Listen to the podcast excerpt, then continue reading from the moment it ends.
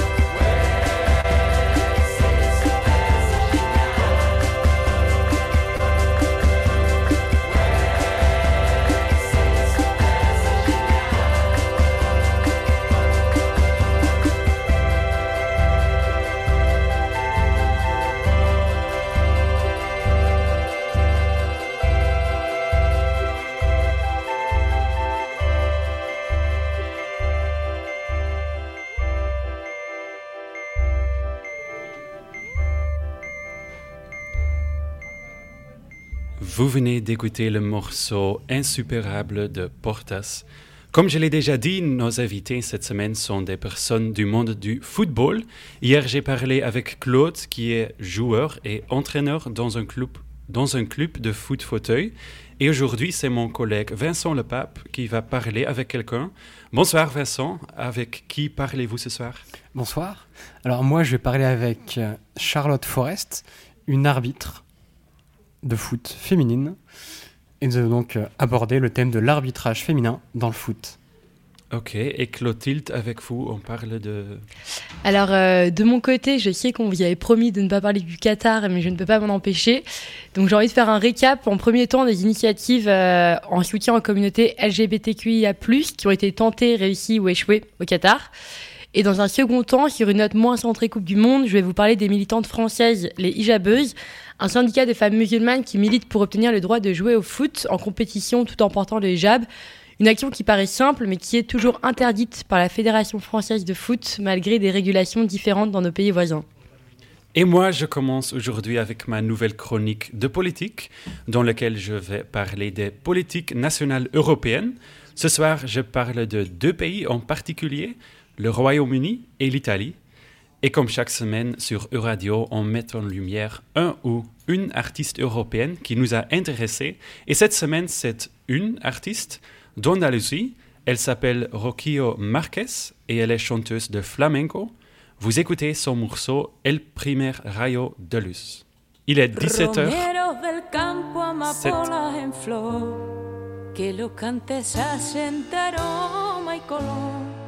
Romeros del campo, amapolas en flor, que los cantes hacen aroma y color. Pétalos de primavera, bailan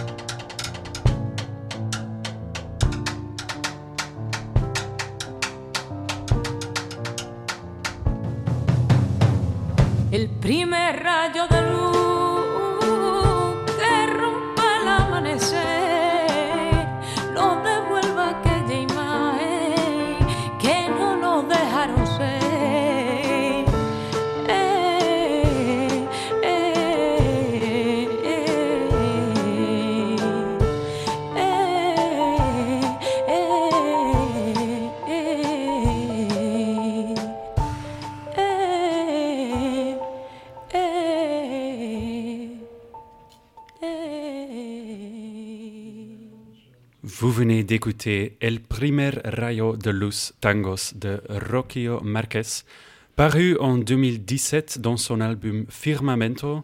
Elle est une chanteuse flamenco, mais des sonorités plus contemporaines sont aussi utilisées, comme dans ce morceau que vous venez d'entendre, dans lequel se mêlent voix flamenco et chœur traditionnel avec du piano. Et si vous voulez en savoir plus sur Rocio Marquez, rejoignez-nous dans l'Evening Show de vendredi. Marie Le Diraison de la programmation musicale de radio sera avec nous en studio pour sa chronique hebdomadaire et célébrera l'artiste européenne de la semaine comme il se doit. Maintenant, on s'écoute Redemption de Some of Us. Il est 17h11 et vous écoutez l'Evening Show sur Euradio.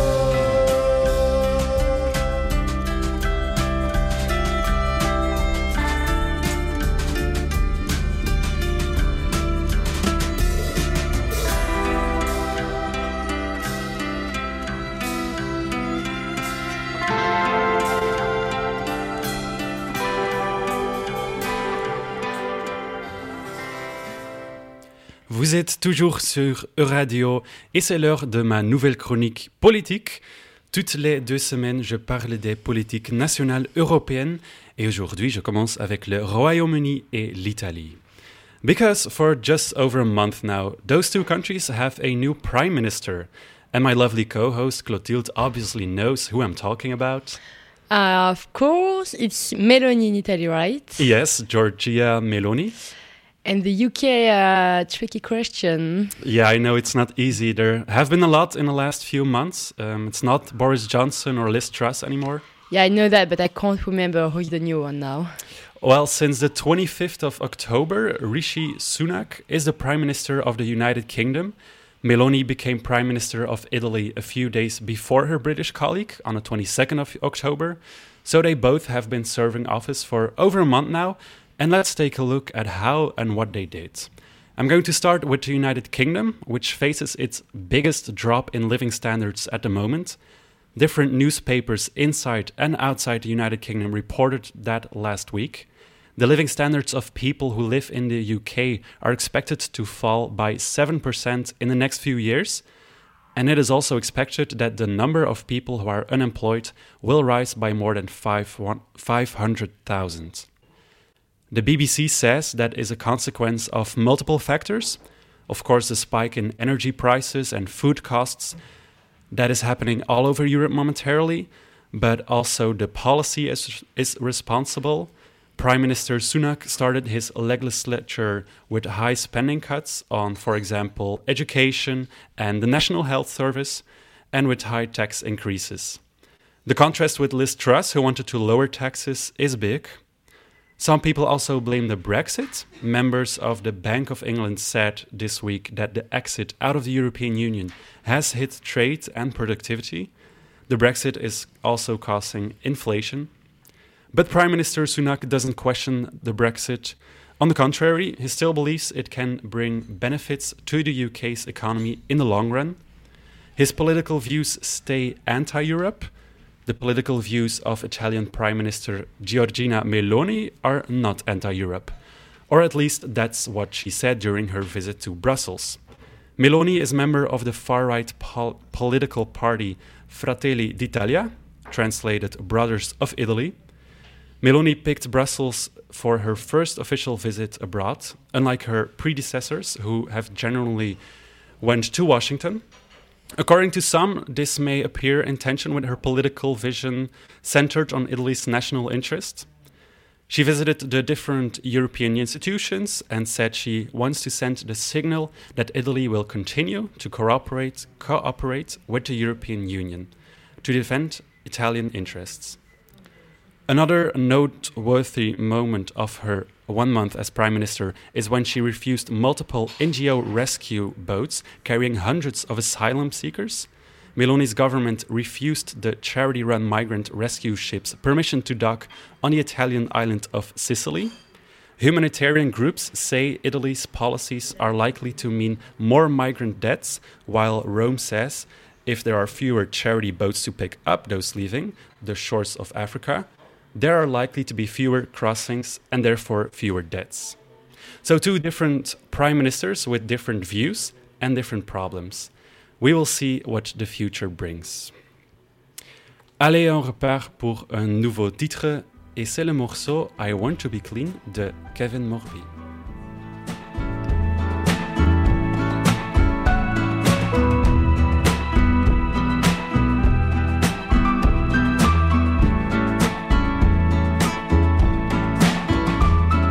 Every night I fly to the sky, then cry. Let it rain down on everyone below. And as the tears hit her head, she says I'm better off dead. But instead, she falls into a bar. And she orders a drink until her breath starts to stink. And she calls up an old friend just to see what they think.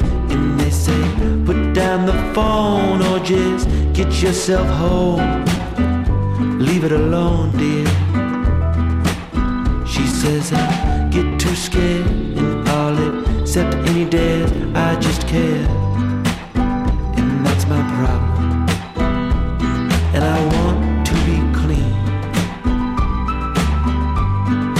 Don't want to be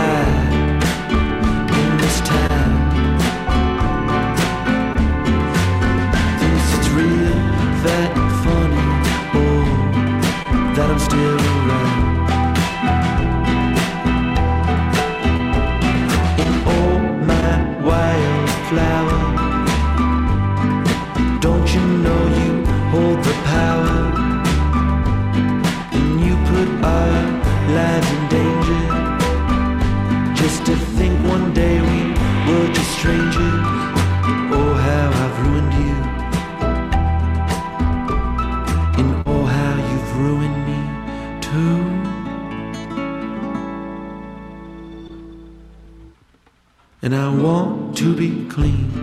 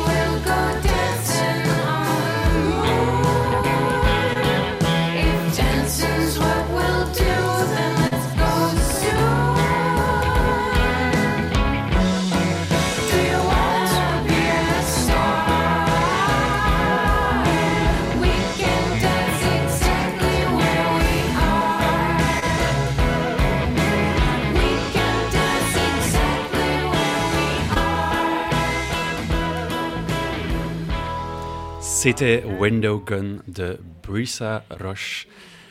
Et Clotilde, vous vouliez nous parler des initiatives de soutien aux communautés LGBTQIA, pendant la Coupe du Monde Exactement, Rune. Donc, euh, moi, je ne sais pas vous, mais personnellement, récemment, j'ai eu du mal à suivre les débats autour des signes LGBTQIA, au Qatar.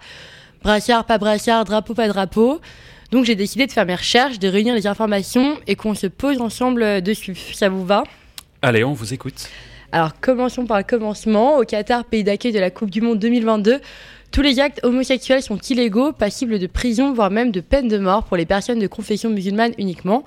Alors que le pays se préparait à recevoir des supporters du monde entier, les autorités ont annoncé que tous les fans, peu importe l'orientation sexuelle, la religion, etc., seraient bien évidemment les bienvenus. Ils incitaient tout de même les membres de la communauté LGBTQIA+, à faire profil bas et demander à la communauté internationale à respecter la culture et les lois du pays. Ok, donc c'est déjà controversé, mais on continue. Seulement voilà, au printemps dernier, une enquête publiée par trois médias scandinaves a mis en lumière les faux semblants de cette politique d'accueil qui se revendique inclusive. Les journalistes ont contacté chacun des 69 hôtels recommandés par la FIFA pour la Coupe du Monde en se faisant passer pour un couple d'hommes désireux de partir au Qatar pour un voyage de noces. Parmi ces 69 établissements, 33 établissements n'auraient émis aucune objection. Trois ont catégoriquement refusé en assumant pleinement ne pas vouloir accueillir les couples homosexuels. Et finalement, 20 autres hôtels ont accepté en demandant explicitement aux mariés de ne pas exposer publiquement leurs relations. Ok, donc finalement pas si inclusif que ça. Mais du coup, par euh, rapport au drapeau et au brassard, j'ai toujours pas compris les règles. Alors justement, en amont de la Coupe du Monde, il était averti que les drapeaux arc-en-ciel pourraient être retirés à des supporters qui les brandiraient dans les stades pour les protéger des fans à l'intérieur qui pourraient ne pas apprécier. Pour ce qui est du brassard One Love, l'initiative de le faire porter au capitaine d'équipe avait été lancée par le Pays-Bas. En revanche, plus tôt cette année, la FIFA a décidé qu'elle imposera des sanctions sportives si les capitaines portent ces brassards sur le terrain. Donc l'Angleterre, le Pays de Galles, la Belgique, le Danemark, l'Allemagne, les Pays-Bas et la Suisse, qui étaient les dernières fédérations européennes ayant prévu d'arborer le bandeau inclusif, ont finalement renoncé pour ne pas exposer leurs joueurs au risque d'un carton jaune. Le règlement de la FIFA imposait finalement aux capitaines de porter les brassards fournis par l'instance internationale. Et donc jusqu'au 24 novembre, la consigne était de déposer les symboles de soutien à la communauté LGBTQIA+, à l'entrée du stade. En revanche, la consigne a été défiée à plusieurs reprises. On a pu apercevoir des drapeaux arc-en-ciel un peu partout, sur les manches de la robe portée par l'ancienne première ministre danoise, par exemple, ou sur un brassard One Love porté par une journaliste de la BBC, ou encore sur les chaussures du capitaine et gardien de l'équipe allemande. Jeudi dernier, la FIFA a finalement annoncé que ces symboles seraient plus interdits dans l'enceinte des stades et que les consignes avaient été données aux forces de sécurité du Qatar. Le ministre britannique des Sports a notamment porté le brassard lors du match Angleterre-Pays de Galles et de même pour la ministre allemande de l'Intérieur ainsi que la ministre belge des Affaires étrangères. Donc les signes LGBTQIA+, oui, peut-être un peu, pas sur le terrain, discrètement dans les tribunes et encore. Est-ce que c'est clair pour vous, Runeux? Un peu, mais ça m'a l'air plus compliqué en pratique sur place. Bah, je pense aussi, et pour s'éloigner un peu du Qatar un instant, on sait que la FFF, la Fédération française de foot, a envoyé deux brassards aux 10 000 clubs amateurs de France dans le cadre de son programme de responsabilité sociale des clubs marqués demain, un programme qui a été mis en place bien avant les polémiques autour de la Coupe du Monde. Et maintenant, on va écouter l'une de mes chansons préférées de la soirée. C'est Truth du groupe Jungle qui arrive. Il est 17h29 et vous écoutez Euradio.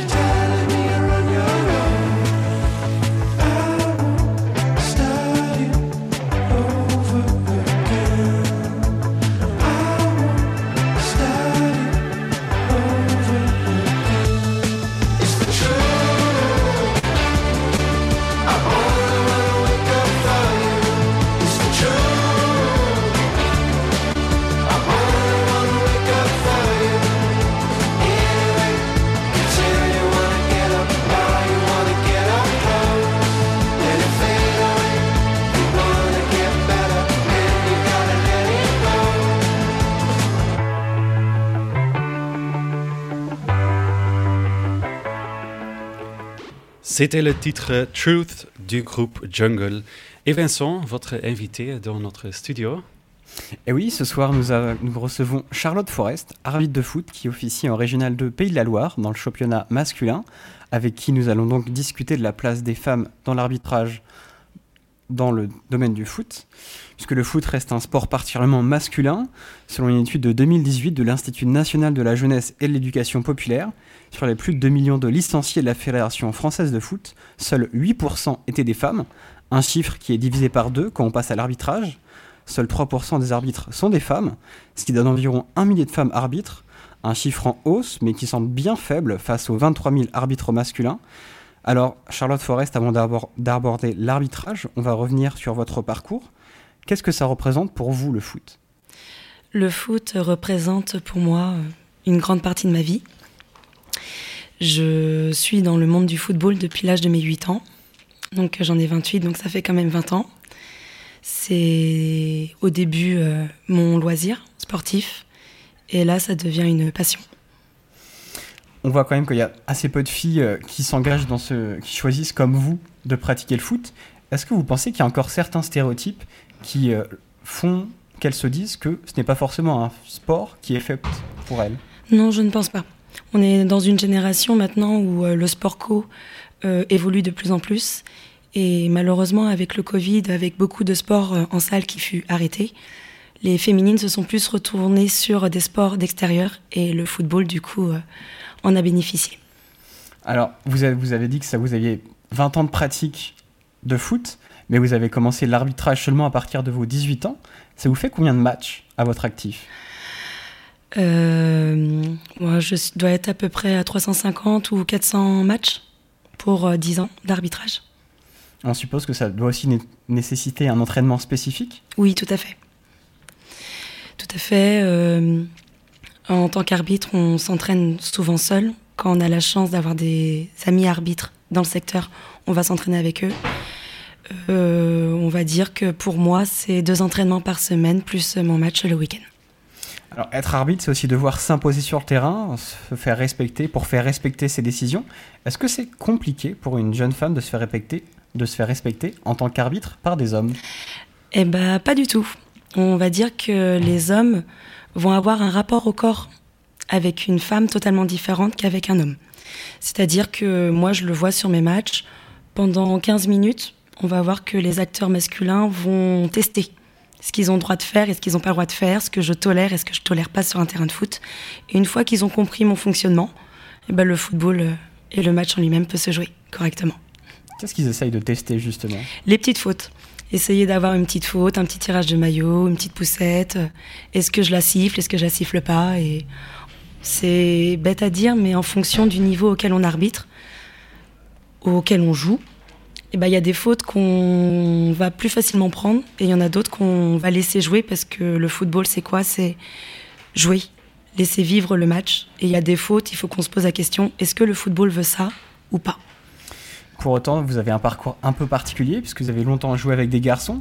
Est-ce que vous pensez que c'est quelque chose qui a facilité votre entrée dans l'arbitrage? Tout à fait. Je suis devenue arbitre parce que mon club était en déficit euh, d'arbitre et ils m'ont demandé euh, si ça m'intéressait. Et moi, ma première question, c'était euh, est-ce que je vais arbitrer les garçons? Parce que j'avais joué avec les garçons. C'était un football que je connaissais. Le football masculin, féminin, je connaissais beaucoup moins parce que à mon époque, c'était très très peu développé dans mon secteur. Et, euh, du coup, quand on commence à arbitrer les garçons, bah, on retrouve le football auquel on a joué et du coup, on prend beaucoup de plaisir à arbitrer. Vous arbitrez aussi les femmes. Est-ce qu'il y a une différence entre le fait d'arbitrer des hommes et arbitrer des femmes? Oui. Euh, oui, tout à fait. Après, euh, j'ai eu la chance d'arbitrer en, Division 2 fédérale féminine. Donc ça équivaut à peu près à la Ligue 2 masculin pour, euh, pour se mettre au niveau. Techniquement et physiquement, c'est très rapide. Les, les filles, elles sont pas sous contrat pro, mais en gros, elles jouent leur place sur chaque match qu'elles jouent. Donc euh, c'est de l'envie. Elles jouent tout le temps, tout le temps, tout le temps. Tandis que les garçons, au niveau auquel j'arbitre en région, bah, c'est soit des, des anciens joueurs pros qui sont redescendus, qui veulent jouer avec leurs copains. Et du coup, bah, ils vont plus des tactiques techniques qui vont se mettre en place, qui vont se dessiner sur le terrain, des tactiques de jeu, des tactiques de faute. Tandis qu'à la fédération, bah, c'est on joue, on joue, on joue, on joue. Et c'est un football totalement différent. Et est-ce que vous trouvez que les joueurs, le public ou les entraîneurs peuvent se comporter direct, que peuvent se comporter différemment quand l'arbitre est une femme? Oui, pareil, comme je vous disais tout à l'heure, il y a un rapport au corps entre un homme et une femme qui est totalement différent. Il y a une distance qui se met en place. Après, quand, quand un joueur est frustré ou quand un coach est frustré, euh, homme ou femme, euh, s'il veut nous crier dessus, il nous crie dessus. Quoi. Alors en préparant l'émission, je me suis rendu compte qu'il y a quelque chose qui tient particulièrement à cœur pour les femmes arbitres. C'est le fait d'être mis en avant non pas parce qu'elles sont une femme, mais par le travail qu'elles font sur le terrain. Est-ce que c'est quelque chose que vous partagez? C'est-à-dire? Certaines, vu la présence, par exemple, euh, le peu, le faible nombre de femmes qu'il y a, Ouais. on pourrait se dire, par exemple, qu'il faudrait euh, finalement mettre des femmes parce que ce sont des femmes pour montrer des exemples. Et ces arbitres, elles tendent plutôt à vouloir être mises en avant finalement pour leur travail plutôt que simplement pour être femmes. Oui, c'est vrai qu'il ne faut pas partir du principe qu'on est une femme, donc du coup on va plus se faire respecter qu'un homme. Moi je pars du principe qu'on a tous la même formation, homme ou femme. Après, euh, c'est à nous de l'appliquer, euh, d'appliquer les lois du jeu sur le terrain. Quoi. On le sait pourtant, pour les femmes, il y a tout de même un plafond de verre. Est-ce qu'il existe aussi ce plafond de verre dans le milieu de l'arbitrage du foot féminin? Sur le fait que pour monter les ascensions euh, sur des niveaux euh, supérieurs Oui. Alors, je vais pas dire qu'il y a un plafond. Chez nous, les femmes, on a plutôt un boulevard. Parce que du coup, on est très peu de féminines. Et euh, en tant qu'arbitre et en tant que joueuse. Donc, du coup, le championnat est beaucoup plus restreint que les hommes. Je m'explique. euh, chez les hommes, à la fédération, ils ont cinq niveaux. Nous, chez les femmes, on en a que deux. Niveau régional, dans notre, dans notre région, on a trois niveaux. Chez les femmes, on en a que deux. Départemental, pareil. Les gars, ils en ont cinq. Nous, euh, chez les filles, on en a quatre. Donc, l'ascension est beaucoup plus rapide. Le foot se féminise de plus en plus. Pour autant, est-ce qu'il n'a pas une forme de retard, justement, dans sa féminisation, notamment de l'arbitrage, puisque les effectifs d'arbitres féminins représentent à peine quelques pourcents, alors que dans d'autres- sports, notamment le basket et le handball, on s'approche plutôt des quasiment euh, 20%. Je pense que les clubs euh, voyaient plus l'ascension de leur euh, groupe masculin. Après, c'est vrai que c'était un sport dans, dans son début, dans les années 1900, qui était très peu côté féminin. Et euh, les sports en salle ont été beaucoup plus développés pour les filles euh, au début que pour les garçons. A contrario, quand on regarde en volet, par exemple, ça peut être plus côté féminin que masculin. Bah là, le football, c'était plus côté masculin que féminin, mais il y a un taux à la renverse euh, qui commence à émerger et je pense qu'on peut, on peut vite progresser sur euh, le football féminin. Est-ce qu'il y a justement certains modèles de femmes arbitres qui vous ont guidé et qui vous ont donné envie de continuer? Stéphanie Frappard est euh, l'arbitre féminine française à mettre en avant, forcément. Après, j'ai d'autres collègues arbitres féminines que j'ai eu la chance de rencontrer lors de stages à Clairefontaine, qui m'ont apporté beaucoup de conseils, des techniques qu'elles, elles utilisent, que moi, j'utilisais pas forcément. On s'enrichit toujours de, nos et, euh, et on continue à arbitrer avec elles. On parle beaucoup justement de Stéphanie Frappard, une arbitre française sélectionnée pour cette Coupe du Monde, qui sera donc la première femme à arbitrer un match de Coupe du Monde en tant qu'arbitre principal, et qui a été notamment la première match aussi en France, la première femme à arbitrer un match de Ligue 1 en 2019 en France. Pour autant, est-ce que ce n'est pas l'arbre qui cache la forêt? Est-ce que c'est pas la personne qui nous fait penser que maintenant il est relativement facile pour une femme de devenir, de devenir arbitre, alors que ce n'est pas forcément le cas? C'est pas facile pour une femme de devenir arbitre. Stéphanie, je pense qu'elle s'est énormément battue parce qu'elle est rendue. euh, euh, si elle est rendue là où elle est, c'est qu'elle s'est battue. C'est des tests physiques, des tests théoriques que on passe tous régulièrement, surtout les arbitres euh, de l'élite français. Euh, elle a réussi là où certains hommes ont échoué et euh, je pense qu'on peut que la féliciter et, et l'encourager euh, pour continuer comme ça. Vous parliez notamment justement de, du travail qui a dû être fait, mais c'est aussi un travail qui doit être fait sur le terrain, parce que vous avez sans doute eu affaire à des moments où le, le match, le cours du match devait vous, é- devait vous échapper. Est-ce qu'il y a certains moments où vous vous êtes senti découragé? Non. Non, parce que euh, Même si on a des matchs qui sont plus compliqués que d'autres, quoi qu'il arrive, on apprend sur un match. On apprend de nos erreurs. Et euh, on sait que si on fait une erreur, bah, la prochaine fois, on la refera pas. Et vous me disiez aussi en préparant l'émission, vous vous engagez pour la féminisation du corps arbitral dans le foot. En quoi ça consiste? Euh, en tant que arbitre féminine pour le district du 44, j'ai intégré euh, l'encadrement euh, technique des arbitres du district, donc ça s'appelle le TDA, au sein du district. Et euh, avec Clémentine Dubray, une de mes consoeurs arbitres, qui est l'arbitre officie en D1 féminine, Arkema, on, est les référentes des arbitres féminines du 44. C'est-à-dire qu'on essaye de les former sur des stages 100% féminins au sein de la Ligue à Saint-Sébastien. Et une fois qu'on les a formés et qu'on on essaye de les suivre sur le terrain, dans le meilleur du possible, parce que nous aussi on a nos matchs, et on leur propose des séances d'entraînement 100% féminin, où elles sont pas avec leurs collègues euh, hommes, pour qu'on essaye de créer un lien entre elles et qu'elles puissent échanger de ce qui s'est passé sur leur match, comment elles évoluent, leurs ressentis et essayer de les faire évoluer euh, dans le meilleur des sens. Merci d'avoir été avec nous, Charlie- Charlotte Forest. C'est moi qui vous remercie, Vincent. Merci d'être venu et merci euh, Vincent pour, l'interview. Vous êtes toujours sur Euradio dans l'Evening Show et maintenant j'accélère le rythme avec le morceau Al Harka de Golden Hands.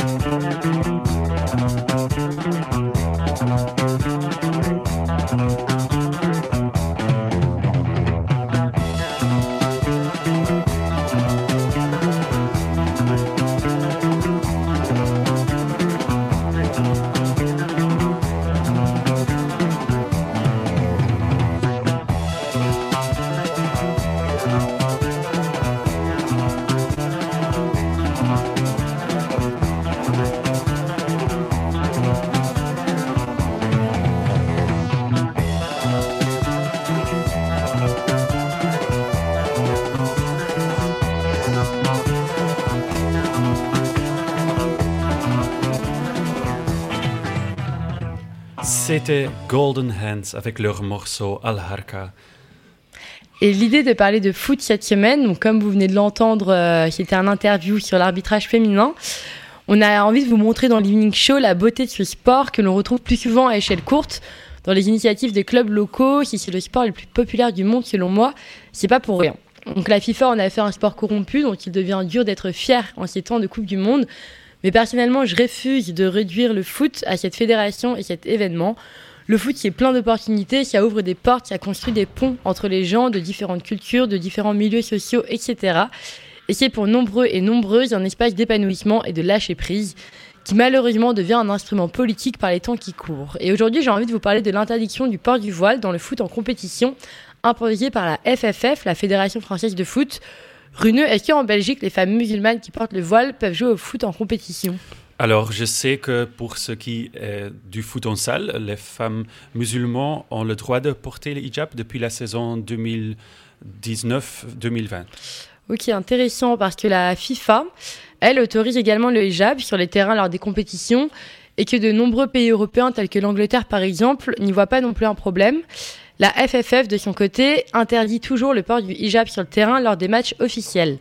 En France, la loi n'interdit pas le port du voile dans le sport. La décision se retrouve donc entre les mains des fédérations, des fédérations pardon, elles-mêmes. Et par exemple, la Fédération française de handball ou de rugby autorise déjà aux femmes musulmanes qui portent le hijab de jouer en compétition. Et pourquoi la FFF ne veut pas que les joueuses portent la voile? Alors la FFF, elle, elle invoque un principe de neutralité. Et aujourd'hui, celles qu'on appelle les hijabeuses défendent le droit de jouer en compétition officielle tout en portant le voile. Elles témoignent être passionnées de foot et avoir été exclues des terrains en raison de leur choix intime religieux. Et elles sont in fine laissées pour compte avec un sentiment entre abandon, perte de confiance en soi et appréhension. Les hijabeuses, elles se sont réunies sous la forme d'un syndicat il y a quelques années maintenant et elles revendiquent le droit de jouer, de vivre la compétition, de s'amuser en toute liberté tout en restant fidèles à elles-mêmes. Et du coup, elles jouent quand même? Alors oui, elles jouent toujours, et c'est ça que je voulais mettre en avant et que je trouve honorable. Les hijabeuses, ou un grand nombre de femmes qui portent le voile et sont passionnées de football, n'ont pas attendu l'autorisation de la FFF pour s'épanouir. Déjà, elles organisent tous les jeudis soirs un run club afin de promouvoir et de permettre l'accès au sport à toutes les femmes. On les a aussi aperçues sur des terrains de foot londoniens plutôt en novembre pour le Nike London Future Forward par exemple, mais aussi pour divers matchs et entraînements avec des clubs locaux. Et certaines étaient également en finale de la Coupe nationale des quartiers, une sorte de Coupe du monde des banlieues parisiennes organisée l'été dernier. Et bien sûr, elles s'entraînent toutes les semaines en région parisienne et les sessions sont ouvertes à toutes, peu importe le niveau ou la religion.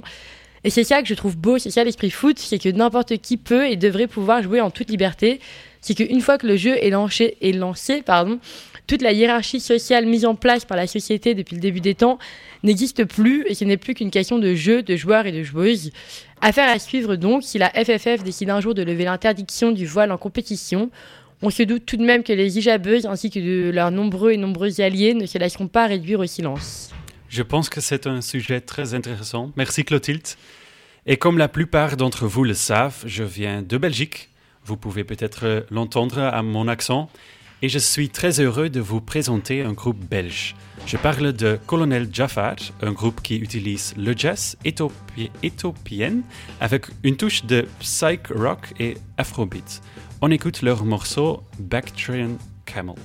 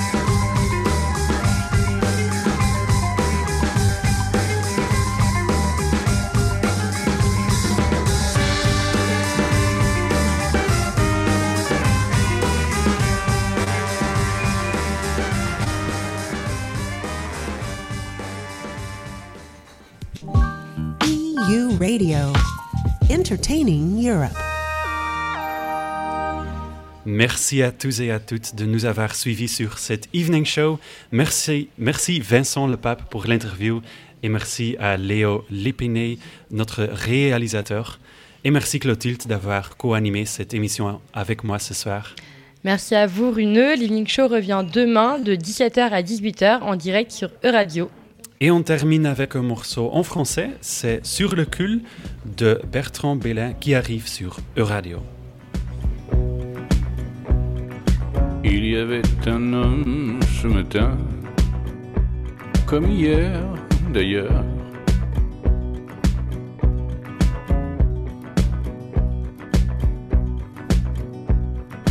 Il y avait un homme ce matin sur le cul.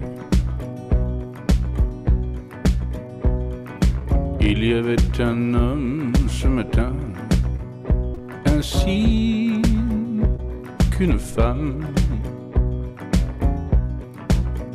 sur le cul.